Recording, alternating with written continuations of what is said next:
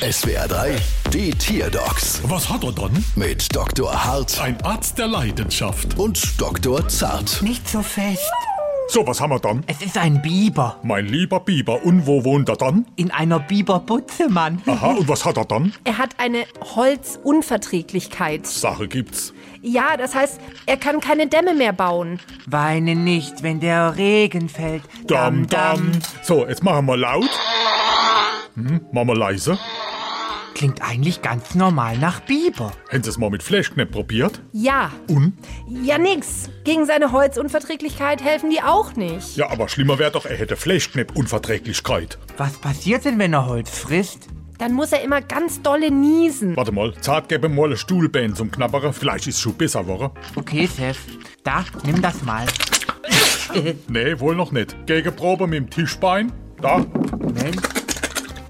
Nee, ach nicht. Sorry, aber äh, das bringt doch jetzt nichts, wenn sie ihm bei seiner Holzunverträglichkeit immer wieder Holz geben. Doch, doch, das sind nämlich jetzt schon 1700 Euro allein für den Tisch und den neuen Stuhl. Und da ist die Behandlung noch gar nicht dabei.